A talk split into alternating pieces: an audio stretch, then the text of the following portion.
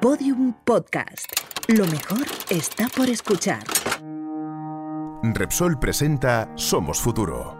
Queremos inspirar a todos los jóvenes hoy para que sean protagonistas del futuro.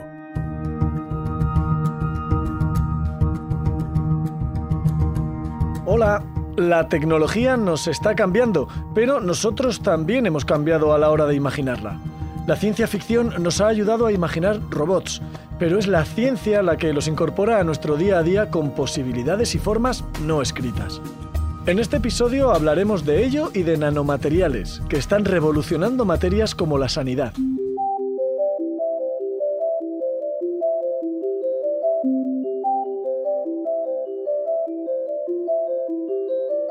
Hay robots más cerca de lo que crees. Por ejemplo, en tu casa o en la de tu vecino.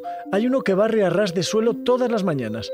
Doctor Fisión, arquitecto de software y divulgador científico, nos habla de otros con un potencial social increíble. Por ejemplo... ¿Has oído hablar de Cyberdog? Es un perro robótico dotado de una tecnología que le permite reconocer a su dueño, recibir sus órdenes y seguirle incluso a la carrera, salvando los obstáculos que vayan surgiendo por el camino. Este robot de cuatro patas puede percibir el entorno con sus cámaras y sensores y entrenarse con sus propios algoritmos. Un ciberdog puede seguirnos, puede acompañarnos, llevar cargas ligeras, ya, pero lo verdaderamente trascendente de los robots es que tienen la capacidad de interactuar con nosotros. Los investigadores trabajan para incorporar a los robots en campos como la salud o la educación. Los robots pueden enseñar a niños con autismo a comprender los gestos humanos y relacionarlos con las emociones y expresar las suyas a través de diferentes juegos. También pueden ser útiles en el acompañamiento de mayores para evaluar su salud con cuestionarios y sensores que les permitirán emitir diagnósticos inmediatos. De hecho, en el ámbito educativo se trabaja en potencialidades como la mejora lectora y en distintas dinámicas y juegos para enseñar matemáticas.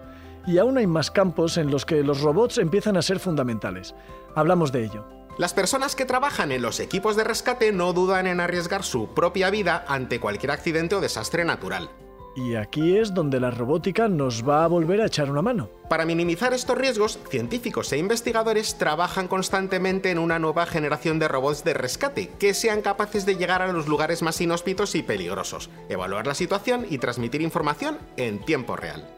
Lo bueno de esto que nos cuenta Doctor Fisión es que estos robots pueden moverse en terrenos complicados, escalar espacios naturales imposibles y evidentemente ayudarnos a través de sus cámaras o del sonido para poder comunicarnos con una persona que está en peligro. Pero lo más alucinante es que ya se está aplicando inteligencia artificial en estos robots para que sean capaces de actuar de manera autónoma sobre el terreno y tomar decisiones en situaciones de riesgo.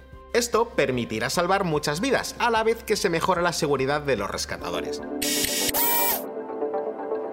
Los robots pueden salvarnos la vida en un rescate, pero ya lo están haciendo a través de la cirugía robótica. Otra aplicación interesantísima es la cirugía robótica, que permite a los médicos hacer muchas intervenciones complejas con mayor precisión y control.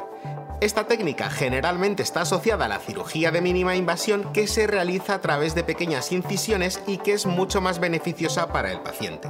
¡Buah! Vivir para ver. Estoy seguro de que si esto mismo se lo contamos a alguno de nuestros abuelos no se lo creen. El cirujano robot cuenta con una cámara 3D de alta definición y distintos brazos, con instrumentos quirúrgicos montados en ellos. El cirujano humano controla los brazos mecánicos sentado frente a un ordenador cerca de la mesa de operaciones o en la otra punta del mundo. Bueno, os dejo que tengo que salir a pasear al perro, que eso no hay robot que lo haga. Dejamos que Doctor Fisión se marche de este episodio, pero no sé vosotras y vosotros, yo me he quedado pensando en cómo la tecnología está cambiando la sanidad. Hay alguien que sabe mucho del tema. Se llama Teresa Hernández y es doctora en bioquímica y biomedicina, aunque quizá la conozcáis por su divulgación en redes sociales como Lady Science. Vamos a ver cómo los nanomateriales se están usando en el campo de la medicina y por qué nos ayudan a conseguir una importante mejora de los tratamientos.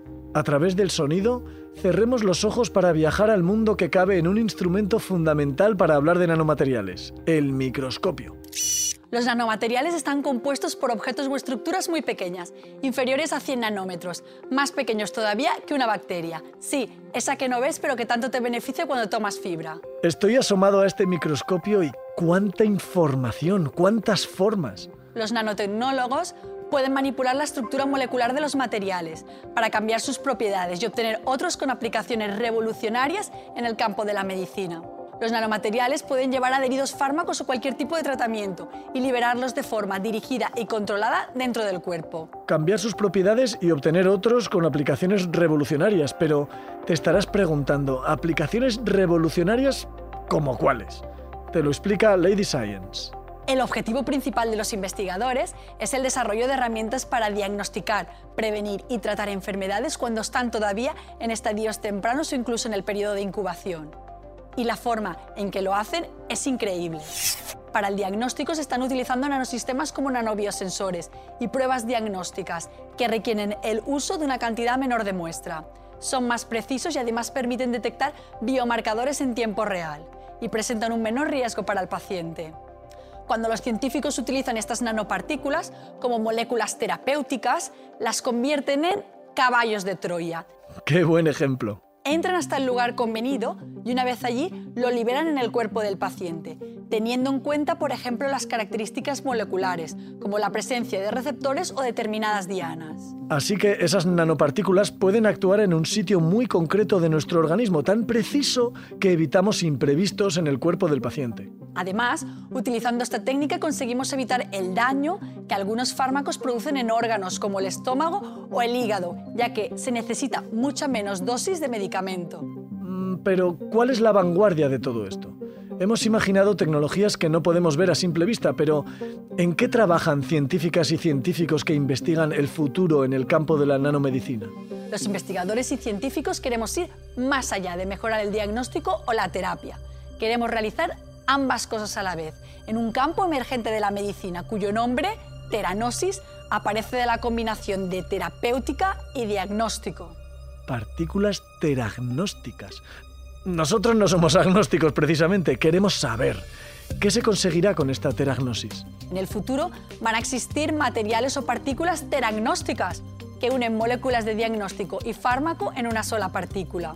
Es increíble cómo algo tan pequeño está llamado a cambiarnos tanto. El futuro de la nanotecnología no podría ser más prometedor se prevé un crecimiento global del sector impulsado por los avances tecnológicos y la demanda creciente de dispositivos más pequeños, entre otras causas.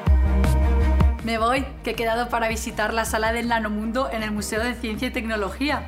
Y nosotros también nos despedimos porque nos queda mucho que aprender con los contenidos y vídeos de la serie Somos Futuro.